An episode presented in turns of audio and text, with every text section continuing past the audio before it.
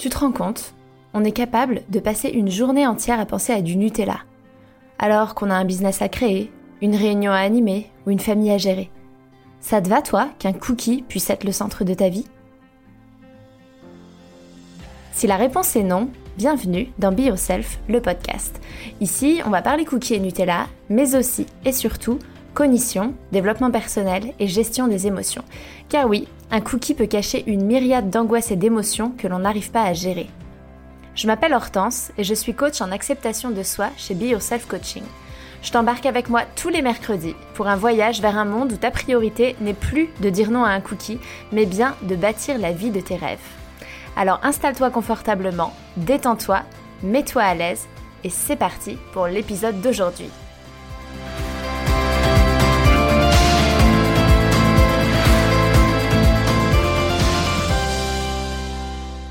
Hello tout le monde, j'espère que vous allez bien. Je suis trop heureuse de vous retrouver pour cet épisode 66 que j'ai intitulé Comment arrêter d'avoir peur d'être grosse? Entretien avec Amélie Carlo Chichou. Amélie, elle est diététicienne, euh, je la connais parce que je la suis sur les réseaux sociaux et en plus je lui ai, euh, je l'ai fait intervenir déjà dans mon programme euh, Take My Plate lorsque j'avais un groupe euh, on a fait euh, une session sur la nutrition bienveillante. Et, euh, et j'avais envie de discuter avec elle de grossophobie. grossophobie systémique, grossophobie internalisée. Qu'est-ce que c'est, d'où ça vient? Parce que je me rends compte que pour les personnes que j'accompagne, une, en fait, ce qui nous fait peur dans le fait de nous lancer dans l'alimentation intuitive, c'est la question du poids. Et pourquoi euh, la question du poids est tellement centrale et préoccupante pour nous? Ben Parce que tout simplement, euh, nous sommes grossophobes et que nous vivons dans une société grossophobe, que la médecine est grossophobe et qu'en fait, la grossophobie, elle est partout. Et la grossophobie, en fait, quand j'ai vraiment compris ce que c'était, il y a eu toute une période où j'étais là, oh là là, encore un truc, où euh, ça y est, il faudrait faire tellement attention à tout ce qu'on va dire, comment on va le dire, parce que euh, oui, bon, bah oui, c'est vrai qu'il y a des gens dans le monde qui vont euh, te critiquer selon ton orientation sexuelle, ta couleur de peau, la forme de ton corps, mais bon, on peut plus jamais rien dire, c'est compliqué, il faut faire attention à tout. J'avais un peu un côté comme ça. Et euh, même, euh, j'ai eu ce côté-là même euh, au niveau du, dans mon lien avec le féminisme, jusqu'à ce que je comprenne qu'en fait non, c'était vraiment un problème tout ça. C'était vraiment un problème en fait de, bah, de pointer du doigt quelqu'un par rapport à son sexe, son orientation sexuelle, sa couleur de peau, son, son corps, son poids, et que en fait on vivait dans une société très patriarcale où, où on, fait peser sur nos épaules euh, énormément de il faut, je dois, et où en fait on vient se pourrir la vie euh, parce qu'il faut rentrer dans le moule, mais en fait ce moule-là, euh, personne ne le remettait en question. Et moi j'ai commencé à remettre en question ce moule et à, me dire mais en fait d'abord j'y rentrerai jamais dans votre moule, donc comment je fais et est-ce que je peux pas juste être heureuse et, et voilà quoi. Et donc et donc est venu évidemment un intérêt pour euh, ces sujets, euh, pour le féminisme, pour les questions de genre, pour, euh, et pour la, grossophobie. Et donc j'ai commencé à me documenter, à m'intéresser, à être assez révoltée en fait par tout ce que je pouvais lire et voir et à me rendre compte que j'étais bien loin d'imaginer. et, et donc j'avais très envie de vous en parler, de vous parler notamment de grossophobie, parce que dans le processus de guérison de son rapport à l'alimentation et au corps, c'est indispensable de travailler sur sa grossophobie internalisée.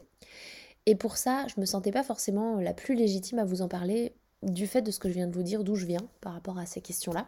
Et donc j'avais envie d'inviter quelqu'un avec qui j'ai pu en discuter ou que j'ai déjà entendu en parler et où je me suis dit, elle, elle, il me la faut sur le podcast. c'est avec elle que j'ai envie d'en parler et c'est elle que j'ai envie que vous écoutiez. Donc, euh, sans plus attendre, je vous laisse, euh, j'arrête mon blabla et je vous laisse avec euh, notre entretien. Ah, et j'ai oublié de vous dire quand même qu'il y a juste un petit souci parfois de connexion. Et donc, l'expérience auditive ne va pas être la meilleure. Euh, la connexion, je ne sais pas si c'était la mienne, celle d'Amélie, mais ça sautait. Et donc il y a des moments où on entend des blancs et tout à coup ça rattrape. Je pense pas que ça va être problématique euh, à l'écoute. Mais voilà, je veux vous prévenir euh, de ça. On a fait ce qu'on pouvait avec nos connexions Internet respectives et les moyens du bord. Bonjour Amélie. Bonjour Hortense. Comment ça va? Ça va toi? Ça va bien? Merci d'avoir accepté de venir euh, sur le podcast. Je suis très contente euh, de te recevoir. Et euh, aujourd'hui, on va parler de, de grossophobie. C'est un sujet que j'ai jamais abordé en podcast et qui pourtant, je me rends compte dans mes accompagnements, est assez important, je pense, à, à, aborder et à balayer. Et j'avais envie de le faire avec toi parce que on en a déjà parlé et bah, j'aime bien t'entendre en parler. C'est gentil. Est-ce que tu veux bien te présenter, nous dire un peu qui tu es, d'où tu viens, ce que tu fais dans la vie? Oui.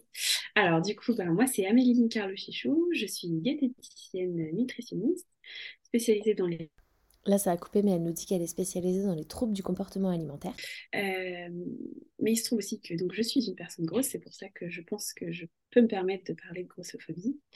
Euh, même si, effectivement, je ne suis pas euh, militante en grossophobie en tant que, en tant que telle, mais du coup, on aura l'occasion de citer des personnes qui sont dans le, qui sont dans le militantisme et des comptes à suivre, parce que c'est important de relayer leurs travaux.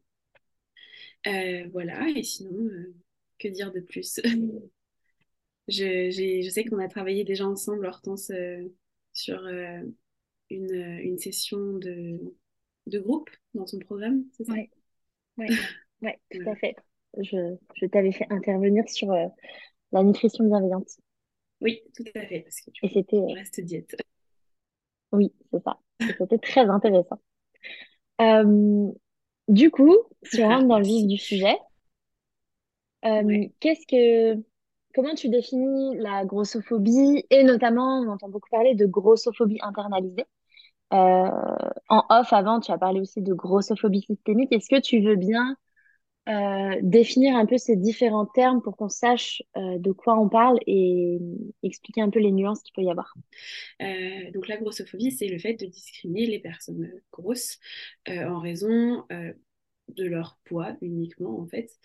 Euh, donc d'émettre des jugements négatifs, de leur attribuer des caractères euh, euh, négatifs juste sur une question d'apparence ou de poids.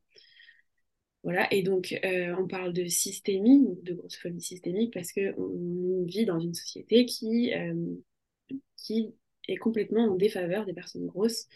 Euh, c'est-à-dire qu'elles sont discriminées dans l'espace public. Euh, euh, on parle de systémie aussi parce que ben, c'est dans tous les espaces, aucun espace même public n'est fait pour les personnes grosses.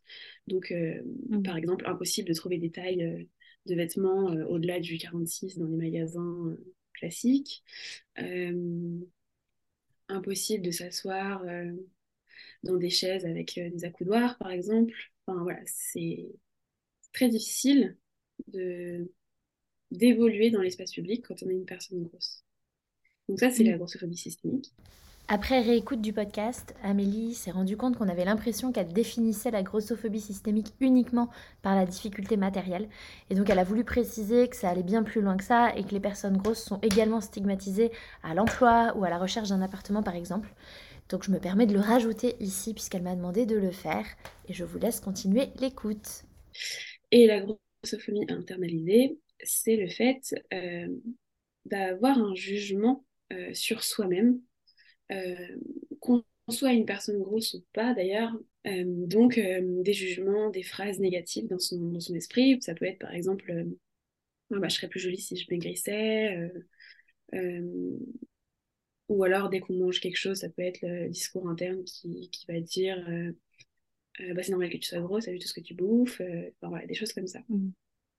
Mm. Donc euh, la grossophobie systémique, c'est la société, l'environnement, et la grossophobie internalisée, c'est le discours interne, donc ce qu'on se dit sur soi-même. Ok, donc, donc ouais, il y a, y a double aspect à la grossophobie. Il y a ce qui vient de la société et du fait qu'on vit dans une société qui est grossophobe par essence mm. et donc qui n'est pas adaptée pour les personnes grosses, ou en tout cas, on demanderait aux personnes grosses de s'adapter si elles veulent rentrer dans la société et donc bah, pouvoir euh, s'habiller euh, dans les magasins qu'on trouve euh, le plus dans une rue commerçante, rentrer dans un siège avec des accoudoirs, des sièges d'avion, enfin toutes ces choses-là. Et il y a cette grossophobie du coup qui bah, que l'on a à l'intérieur de soi envers nous-mêmes qui sont toutes les pensées de jugement et de critique de notre apparence qui sont liées à notre poids. C'est ça? Oui, c'est ça. Tout à fait. Ok. Et tu nous disais que tu nous disais que toi, du coup, tu étais une personne grosse et donc c'était un sujet que tu, que tu connais et dont tu pouvais parler.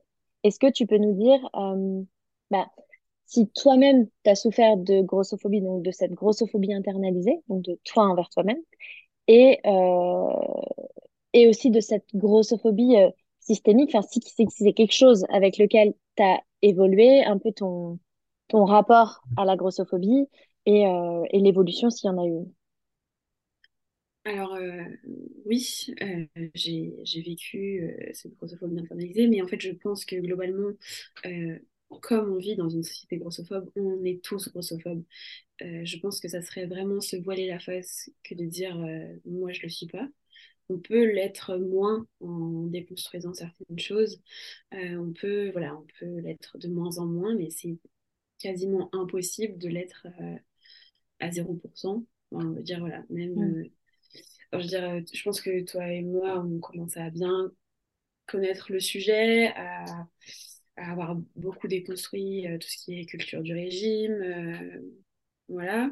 Et pour autant, euh, on a probablement encore des petits réflexes grossophobes sans. Voilà, mais c'est. Enfin, je veux dire, pas besoin de s'en vouloir non plus à 100%. Hein.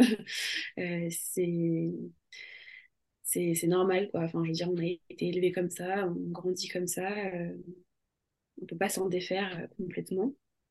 Après, ce qu'on mm. peut faire, c'est, euh, en tant qu'individu, c'est effectivement voilà, se déconstruire, donc aller se renseigner sur tout ce qui va être la science du poids, la,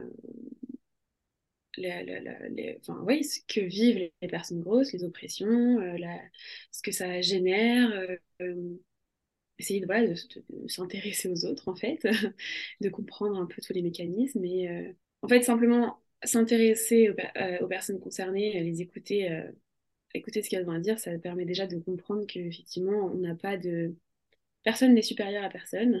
Et, et puis, comme on vit dans une société grossophobe, c'est important de se rappeler que personne n'a choisi d'être gros.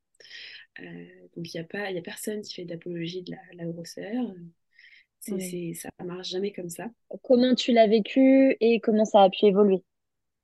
Oui, alors du coup, ben, euh, ben moi je l'ai vécu euh, euh, plus ou moins fort un peu toute ma vie, puisque j'ai toujours été un, enfant grosse toute ma, toute, ma, vie en fait.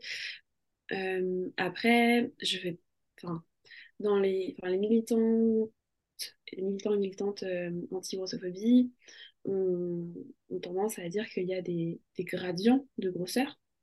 Euh, mhm. Et donc, du coup, moi, j'ai jamais été dans les, dans les infinis par exemple. Donc, euh, euh, j'ai toujours pu globalement faire ma vie sans, sans être gênée au quotidien. Mm. On va dire ça. après, oui, les sièges du cinéma, pas toujours confortable. Les sièges avec les accoudoirs, euh, c'est rarement confortable pour moi. Euh, voilà. Et donc, euh, comment comment on fait? Bah, Après, c'est une histoire de, faire la paix, de, bah, déjà déconstruire la culture des régimes, clairement. Arrêter de vouloir perdre du poids à tout prix. Faire la paix avec son image corporelle. Et, et voilà. déjà pas mal. Et alors, après, non, c'est un beau programme. Aussi, ce qui est important aussi, c'est voilà, ce que je disais, c'est d'aller se renseigner auprès de comptes militants qui déconstruisent ça. Et moi, effectivement, ce qui m'a pas mal aidé, c'est d'aller suivre des comptes comme euh, Stop Grossophobie, euh, Cool, qui a aussi euh, un compte qui est très intéressant, celui de la bande des gros. Donc ça, c'est un compte euh, qui recense toutes les scènes de grossophobie dans les séries et dans les films. Et c'est là où on ah voit qu'en fait, même sans, même sans le vouloir, en fait, on est exposé à ces messages-là. Et, mm. euh, et c'est hyper violent, en fait. Euh, après, son compte Corps Cool, il est aussi euh, très, très formateur et informateur. Et le compte de Sherazade, donc Stop Grossophobie, qui, qui, partage beaucoup de témoignages et qui a écrit un livre aussi, qui, dont le titre parlera à beaucoup de gens, je pense, c'est T'as un joli visage. Voilà. oui, j'ai tellement entendu. ouais. Très bien. Et il y en a d'autres, évidemment. Après, on peut suivre euh, Gras Politique, par exemple. Euh, voilà. Donc, il y a plein de... Voilà, c'est ce que j'ai au début, c'est-à-dire se, renseigner, se questionner sur la question. Et, euh, et du coup, en général, on, déconstruit petit à petit. Mais voilà, après, mm. moi, ce qui m'a aidé personnellement, c'est vraiment ça, c'est de, déconstruire la culture du régime. Et donc, la culture du régime, c'est le fait de promouvoir la minceur. Mais donc, c'est le verso de la médaille de la grossophonie. Euh, ouais, voilà, je pense que j'ai tout dit. ouais. Je trouve que c'est très intéressant ce que, ce que tu as dit sur le fait qu'on ne fait pas l'apologie de la grosseur. Et euh, parce qu'on voit beaucoup passer euh, des messages dans ce sens-là, de comme si tout ce qui était justement anti-diète anti culture, body positif, à partir du moment où c'était porté, des messages portés par des personnes grosses, c'était euh, oui, bah, c'est juste pour te donner des excuses, pour bouffer plus. Enfin, on entend des trucs horribles et hyper violents. Et en fait, euh, je trouve que c'est important de, de dire que personne fait l'apologie de la grosseur. C'est juste que, en fait, bah, il y a une diversité corporelle dans le monde et dans la société qui n'est pas reconnue et qui pourtant existe et qui est normale. Et, euh, et, et, et, donc, en fait, chaque corps a sa place.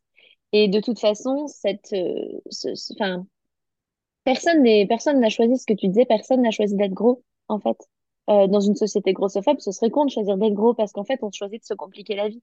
Donc, donc en fait, juste ce que les gens choisissent, c'est juste de s'accepter, euh, de travailler sur leur comportement alimentaire s'il y en a besoin, d'apaiser leur relation à la nourriture parce que bah la grossophobie fait que ça vient modifier le comportement alimentaire, que ça vient impacter euh, aussi tout ça. Et donc, c'est juste essayer de, bah, de vivre euh, le mieux et d'avoir le droit de vivre comme tout le monde. Et moi, c'est ça qui me rend dingue.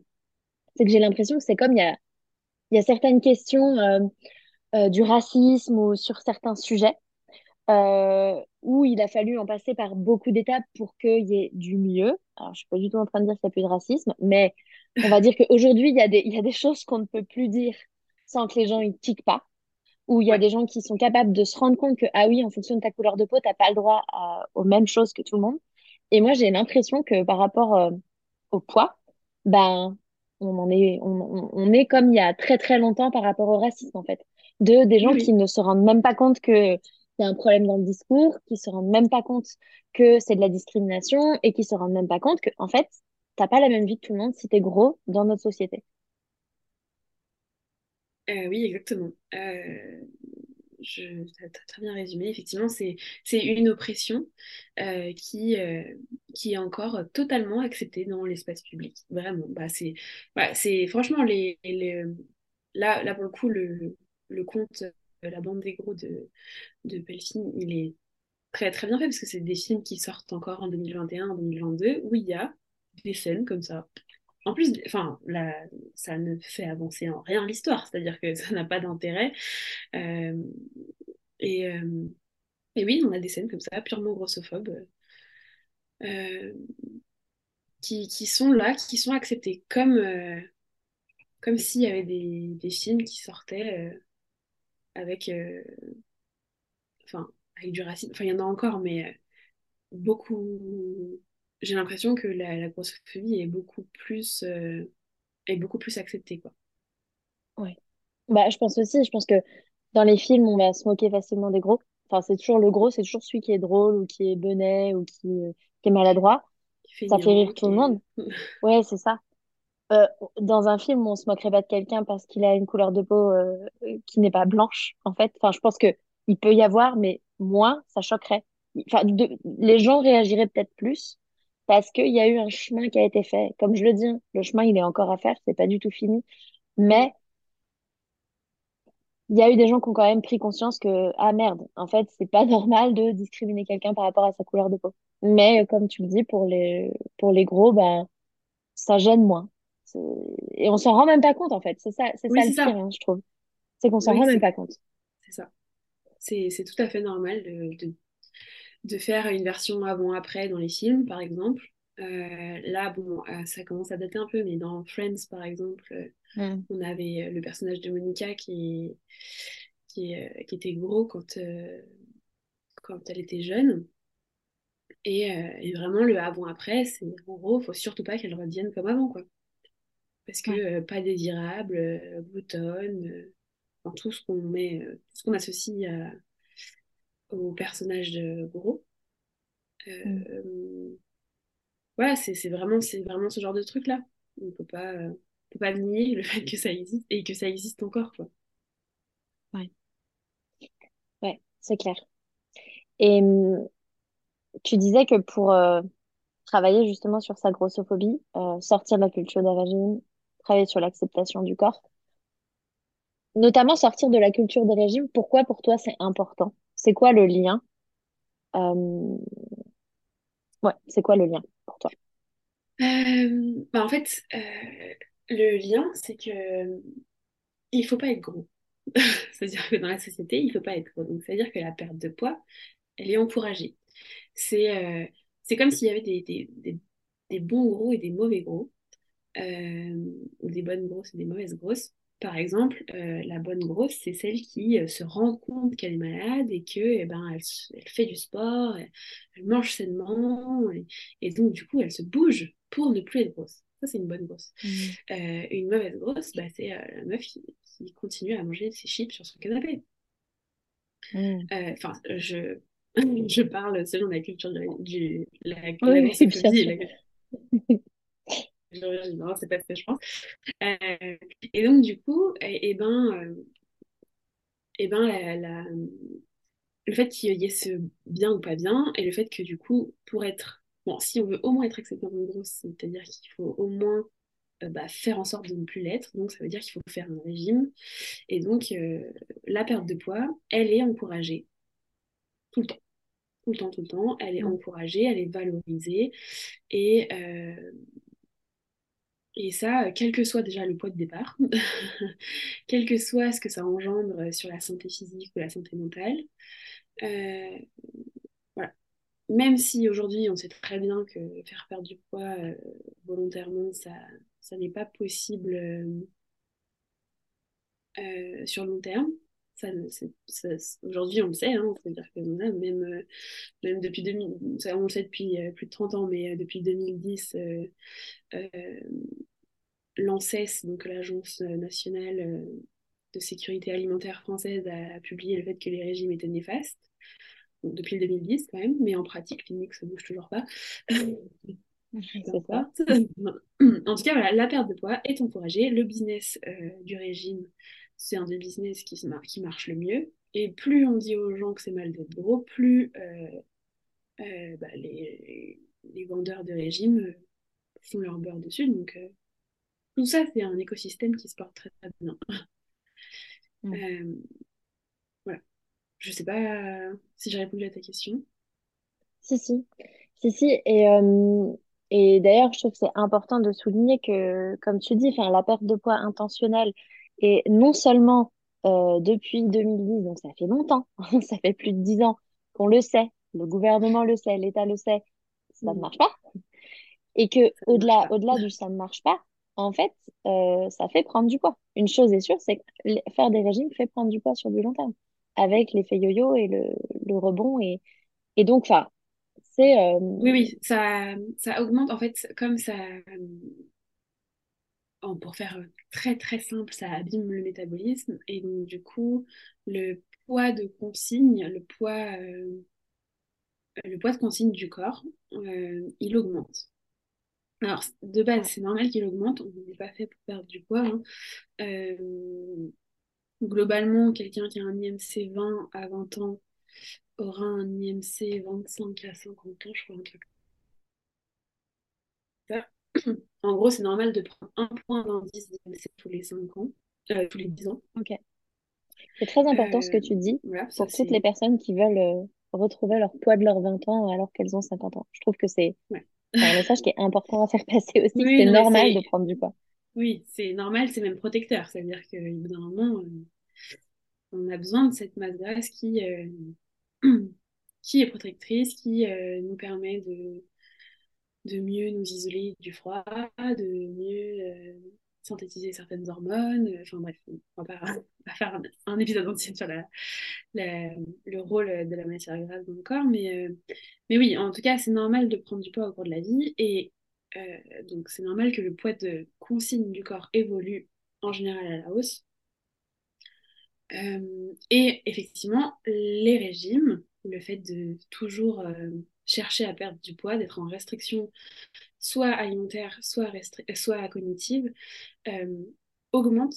Et là, ça a coupé, mais elle nous dit que ça augmente le poids de consigne. Mais il n'y a pas que ça, c'est-à-dire que la grossophobie aussi fait prendre du poids. Même quelqu'un qui, qui a un bon rapport à l'alimentation, euh, s'il subit euh, de la grossophobie euh, tout le temps, ça génère un, du stress, en fait, simplement, entre autres.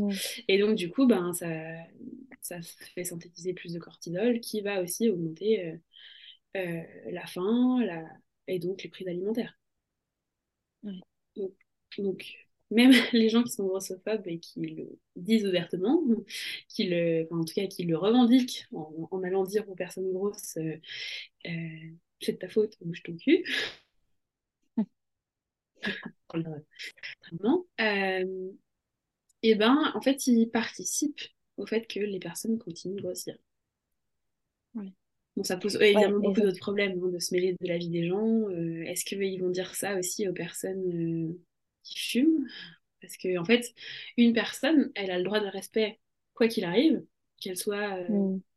qu'elle soit noire, qu'elle soit racisée, euh, handicapée, grosse, femme, euh, transgenre, homosexuelle, voilà, une personne, elle a le droit au respect.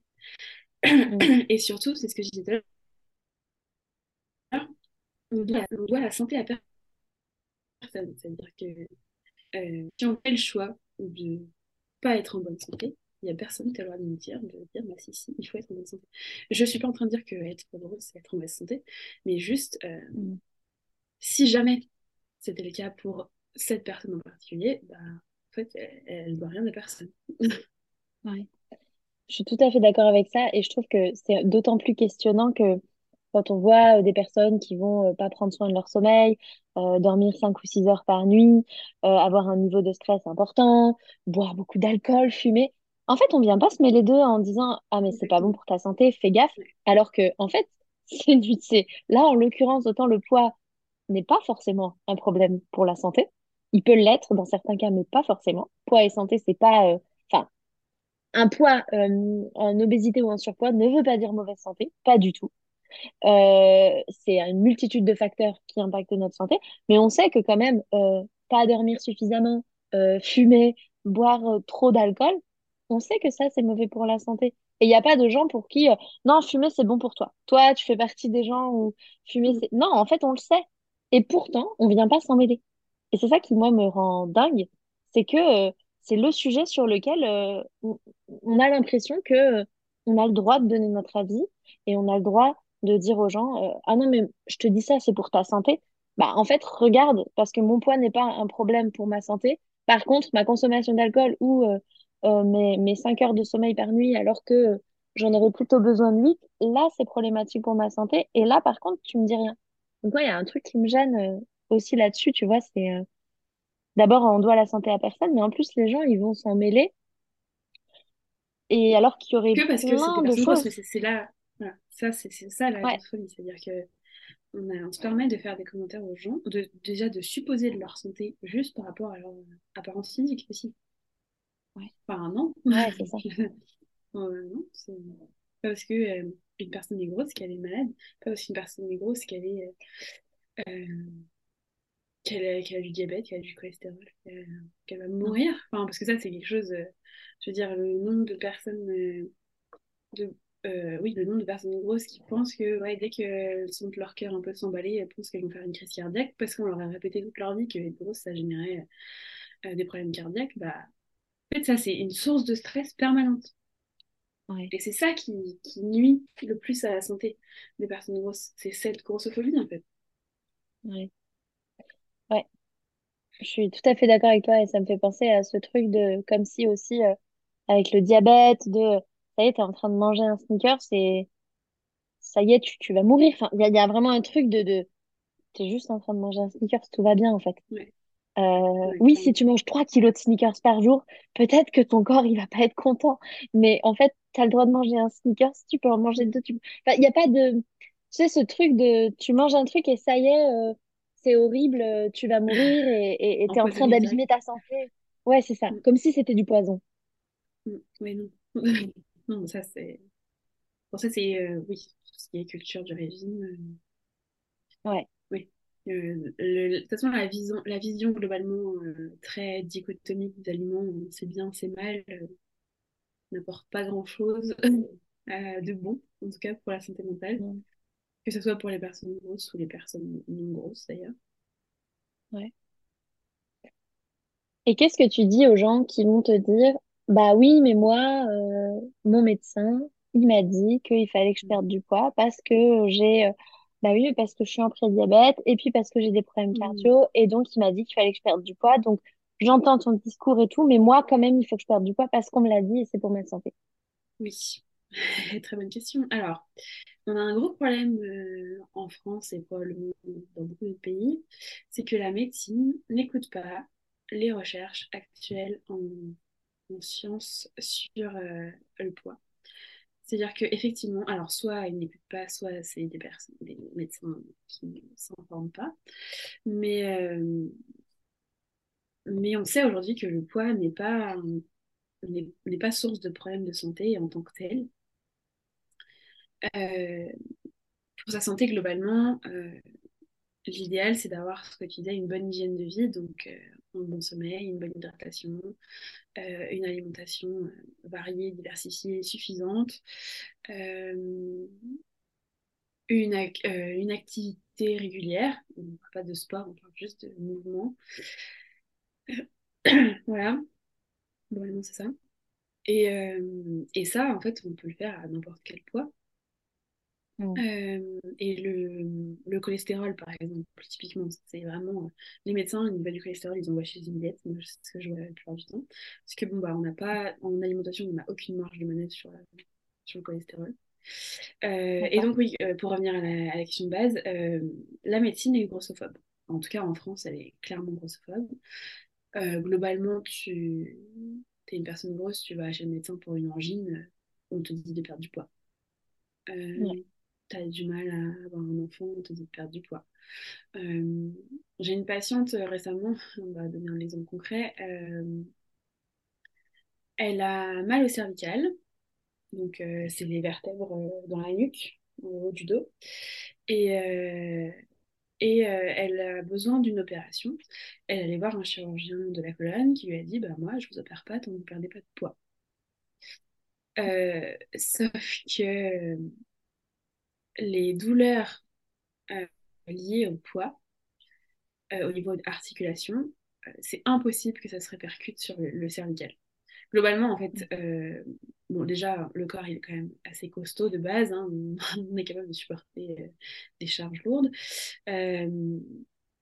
mais si jamais il y a une douleur articulaire liée au poids, au niveau de la colonne, ça serait plutôt dans le bas du dos. C'est si, uniquement si déjà la, la masse elle est située au niveau du ventre. Et donc, en fait, pour euh, retrouver un centre de gravité, on va, on va avoir tendance à avancer un peu le, le bassin. Un peu comme euh, une femme enceinte. Je sais pas si tu, mm. tu vois ce que je veux. Ouais. Donc oui, effectivement, là, le poids, il pourrait se répercuter un peu sur le, bas du dos et générer des douleurs. Euh, mais au niveau des cervicales, non, impossible. Donc là, c'était clairement un médecin purement grossophobe. Euh, et donc, bah, moi, ce que j'ai fait, c'est que bah, je l'ai orienté vers un deuxième avis, Chir. Et euh, il se trouve que euh, le deuxième avis, Chir, lui a dit Oui, bah, moi, je vous opère, il n'y a pas de souci. Donc, en fait, bon, déjà, globalement, en médecine, essayer de trouver des gens pas grossophobes, bon, c'était compliqué, mais ça existe. Justement, le collectif Gras Politique a fait un, un annuaire des personnes safe, des mm. praticien safe. Donc, vous pouvez vous y référer. Et, et sinon, demander un deuxième avis, toujours. Ouais. Ouais, c'est en fait changer de médecin, quoi. si, si, si, bah, un... si on tombe sur quelqu'un de purement grossophobe, ouais, c'est compliqué. Alors après, euh, si il y a une bonne entente avec le médecin de base, on peut discuter, dire bah moi, il me semble que ça c'est pas c'est pas ce que j'avais compris. Est-ce que on peut proposer à son médecin, pourquoi pas, s'il est ouvert, de de l'approche HAES, là, Health at Every Size.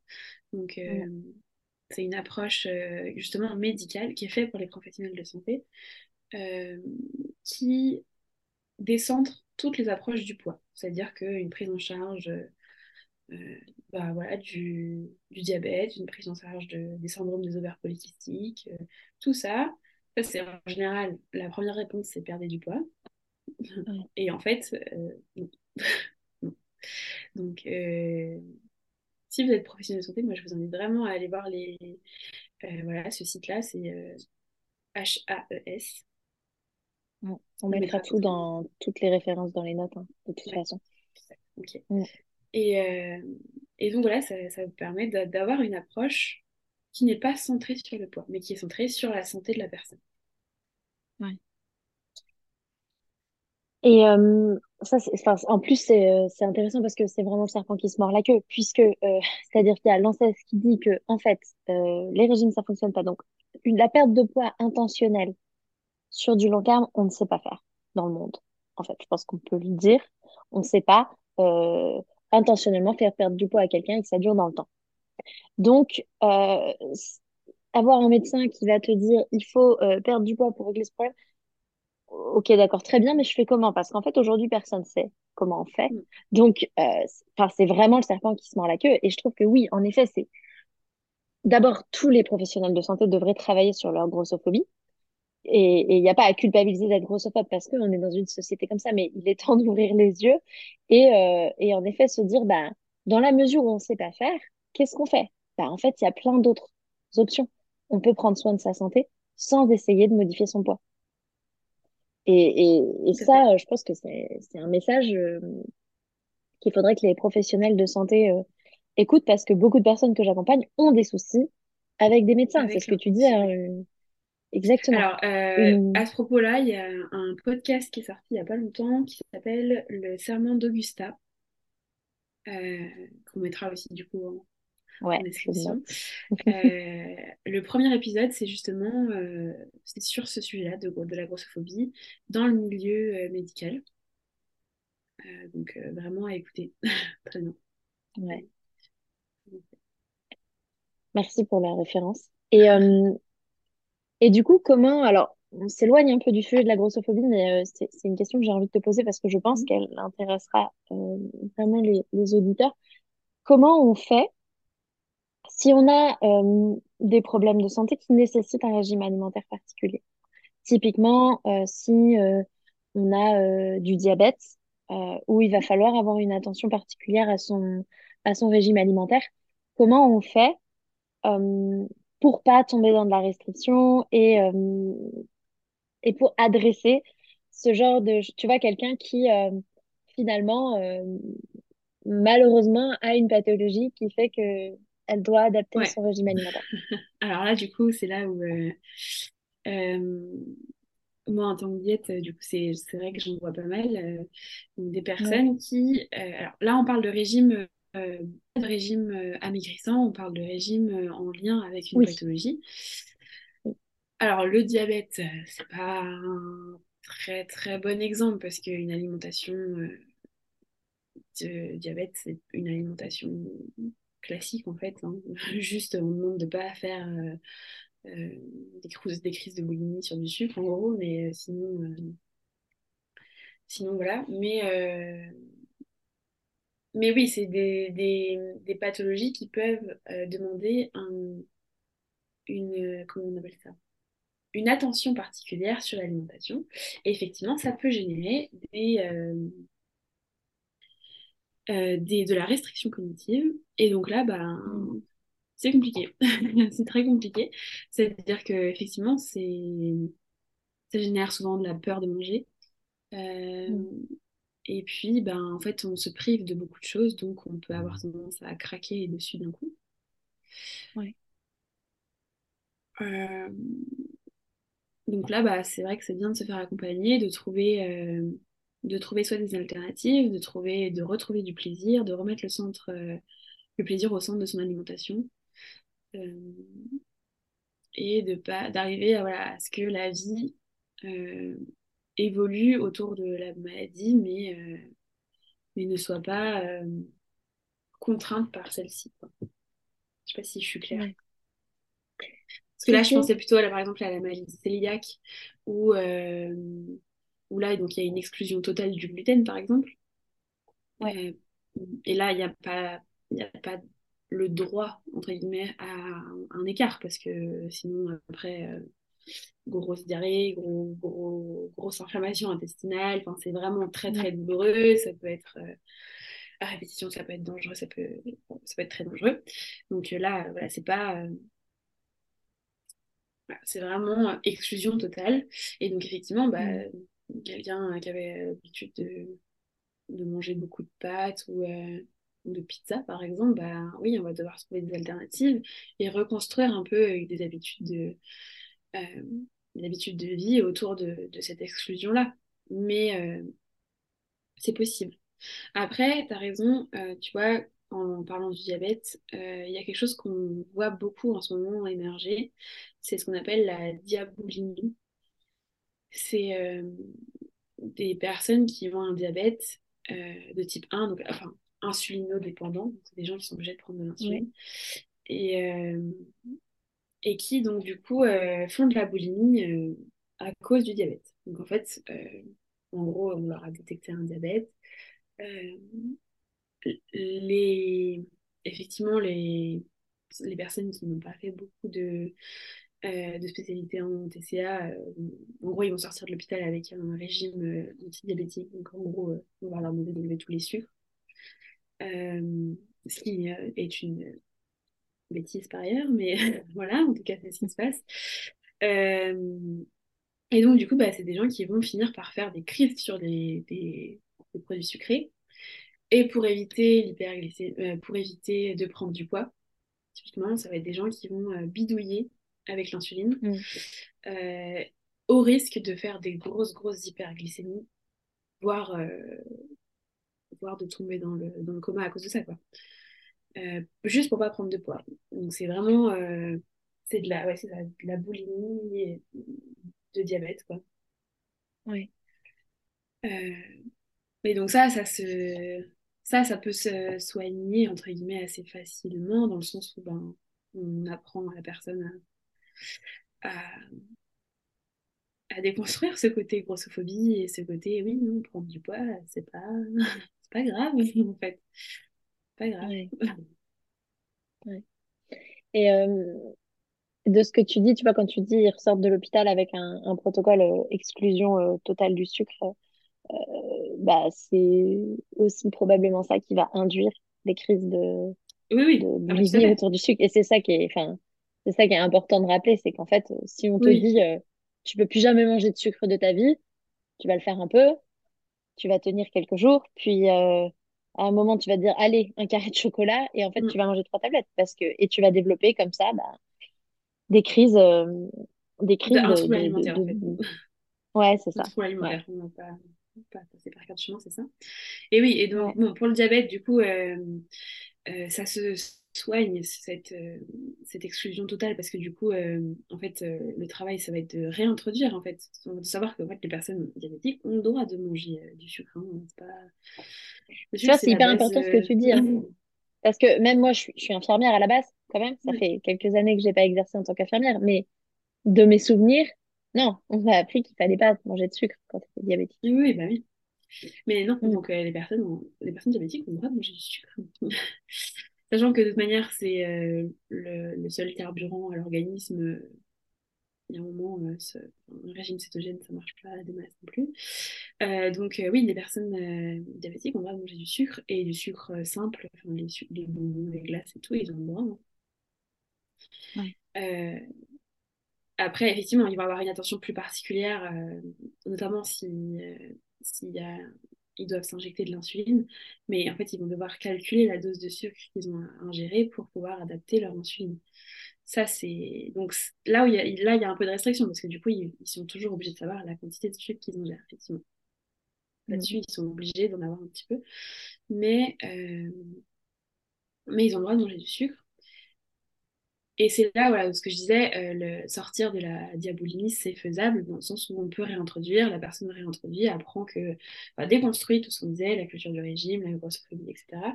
Et là, ça va. C'est un long travail, mais ça va. Alors que les personnes qui, voilà, ont une exclusion totale euh, due à une allergie, euh, comme la maladie cœliaque, c'est pas, oui, c'est un peu de l'allergie. bah, elles, elles n'ont pas le droit au moindre écart au moindre, euh, moindre réintroduction, ça n'arrivera jamais. Et donc, ben, en général, comme euh, le risque il est immédiat, c'est possible de le faire une fois, mais la douleur est tellement importante que euh, au final, il y a, je ne crois pas avoir lu beaucoup de littérature scientifique sur le sujet qui indiquait que ce type de pathologie favorisait les troubles du comportement alimentaire.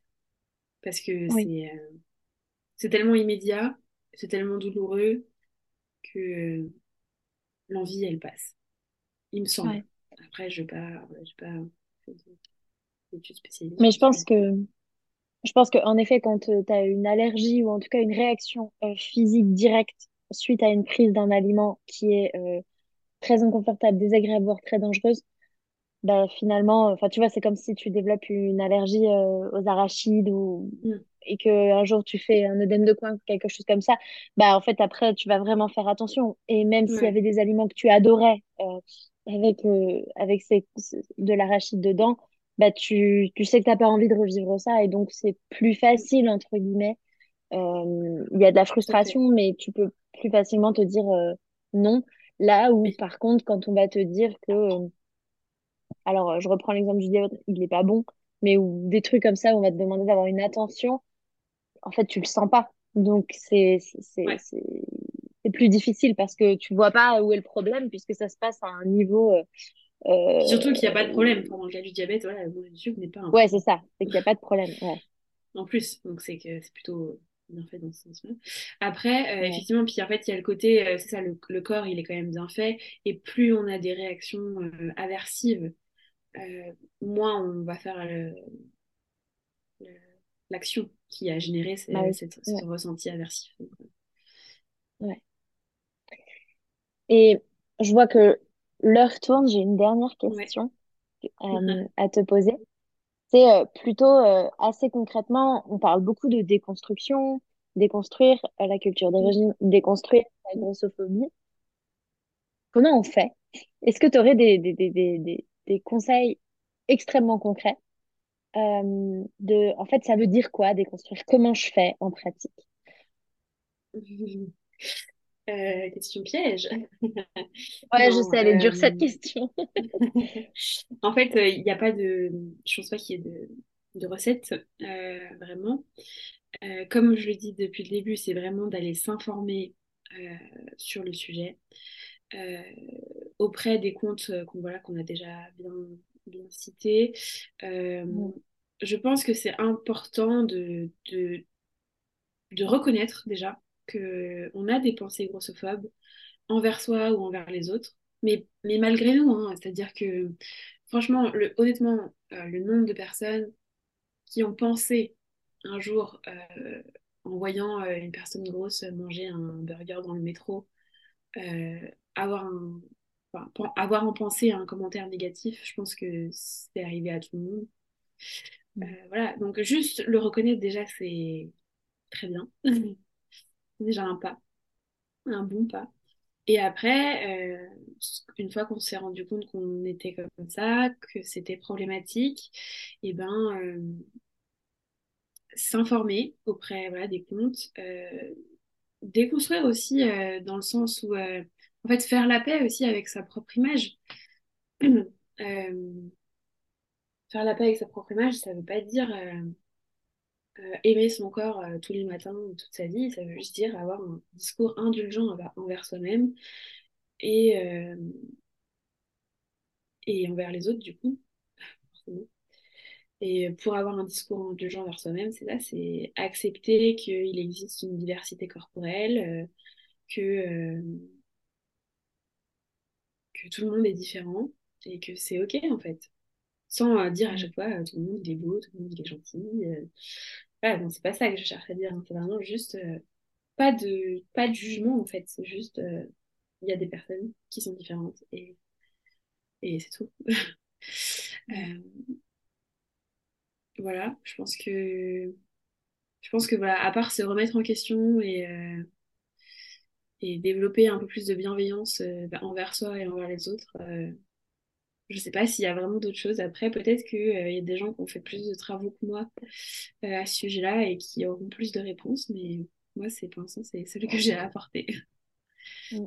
Et, euh, et, en fait, je pense que c'est ça qui est, enfin, c'est, c'est intéressant ce que tu dis et que c'est important. C'est en fait, c'est un travail qui est dans la tête, qui est un travail sur ses pensées et son état d'esprit. Et donc, il n'y a pas une recette miracle, il n'y a pas un bouton euh, on-off grossophobie. Euh, ça passe évidemment par la reconnaître, déjà en prendre conscience pour bah, réaliser euh, ah ouais, en fait, ah ouais, j'ai ce genre de pensée, ah oui, je suis capable de, de, de, d'avoir ce genre même de discours. OK. Et après, ben oui, réaliser bah, ce que ça signifie, en fait. Et c'est ça, c'est s'informer sur en fait, c'est quoi dans notre société euh, vivre dans un corps gros? Euh, Pourquoi, en fait, les gros, ils n'auraient pas le droit euh, de s'habiller comme tout le monde dans des magasins? Enfin, pourquoi ils seraient obligés d'aller acheter leurs vêtements sur Internet ou alors dans des magasins spécialisés? Pourquoi? Et en fait, c'est ben, juste, comme tu le dis, s'informer. Et, ça, ça permet petit à petit de prendre conscience que, en fait, c'est pas normal. Et, et je pense que petit à petit, ce la reconnaissance du fait que ça n'est pas normal euh, ben, permet de distiller de nouvelles pensées et euh, une acceptation euh, du coup des autres et de soi-même ben, qui va vers du mieux. Mais donc je pense que c'est en effet c'est quelque chose de longue haleine et ça demande de s'informer et d'être exposé à, tout ça. C'est ce que j'allais dire, voilà. C'est exactement. Je pense qu'un un des moyens pour le faire un peu au quotidien, c'est de s'exposer, c'est-à-dire notamment euh, sur les réseaux, de suivre des personnes euh, qui ont des corps euh, hors normes. D'ailleurs, on, peut, on peut élargir, il n'y a pas que la, grossophobie, mais Ouais. bon, là, c'est peut-être le sujet. Mais voilà, des personnes, donc, pour rester dans le sujet grosse, par exemple, et euh, qui vont euh, qui vont vivre leur vie euh, du mieux qu'elles peuvent. C'est-à-dire, on a des personnes qui, genre, qui sont dans la mode et qui sont grosses, des personnes qui font du sport et qui sont grosses. Et du coup, ça permet aussi de, de lever ces clichés-là qui sont transmis par la société, par les films et tout, de une personne grosse, c'est quelqu'un qui ne bouge pas. ce que je mmh. trouve super intéressant avec des comptes comme on a Jess Broad Fit, qui est une, euh, une coach euh, sportive grosse. c'est qu'en en fait, elle fait ou on a Printanel aussi. c'est pas un compte public, mais elle accepte tout le monde et qui, qui parle du sport, mais et qui font du sport au quotidien, mais pas dans une optique de perte de poids en fait, juste par, par plaisir, par passion, par, par, par, besoin de bouger, parce qu'on a, a des corps qui sont faits pour bouger. Euh, et donc de s'exposer à, tout ça euh, mm. permet de, déconstruire voilà, les clichés et puis de se rendre compte que voilà, on, peut, vivre sa vie en étant grosse, on peut être... Euh, enfin voilà, on peut, bien. Alors, ça ne veut pas dire que ces personnes-là ne souffrent pas de grossophobie, hein. Euh, juste qu'elles ont déconstruit cette grossophobie intériorisée et elles s'autorisent à être sportives, à être. Euh, voilà, je parlais du sport, mais il y a plein d'autres choses. Hein.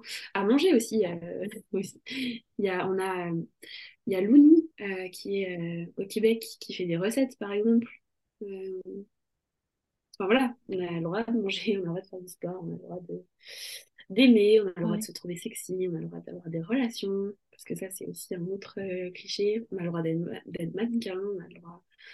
tout, tout, tout ça en étant grosse.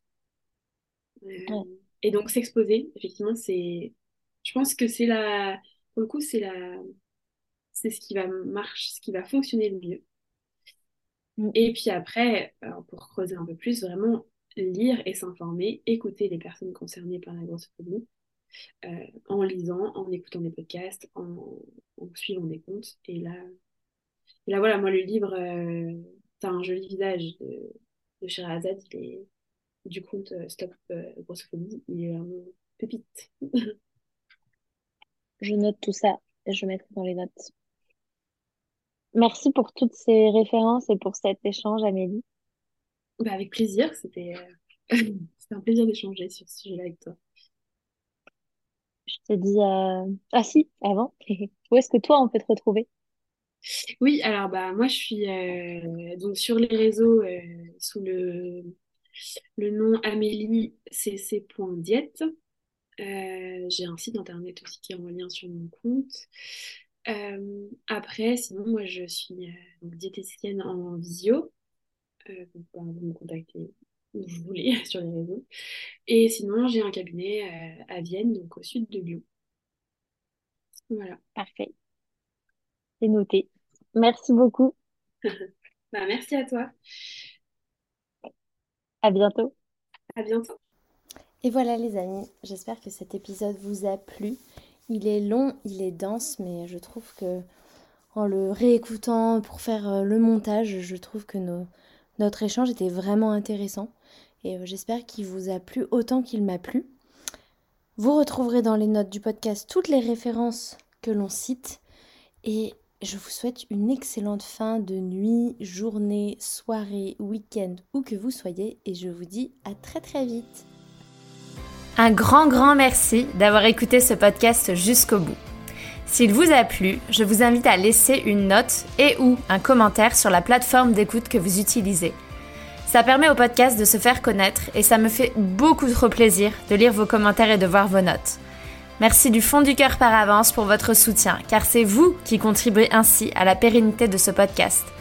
Je vous souhaite une merveilleuse fin de journée et je vous dis à la semaine prochaine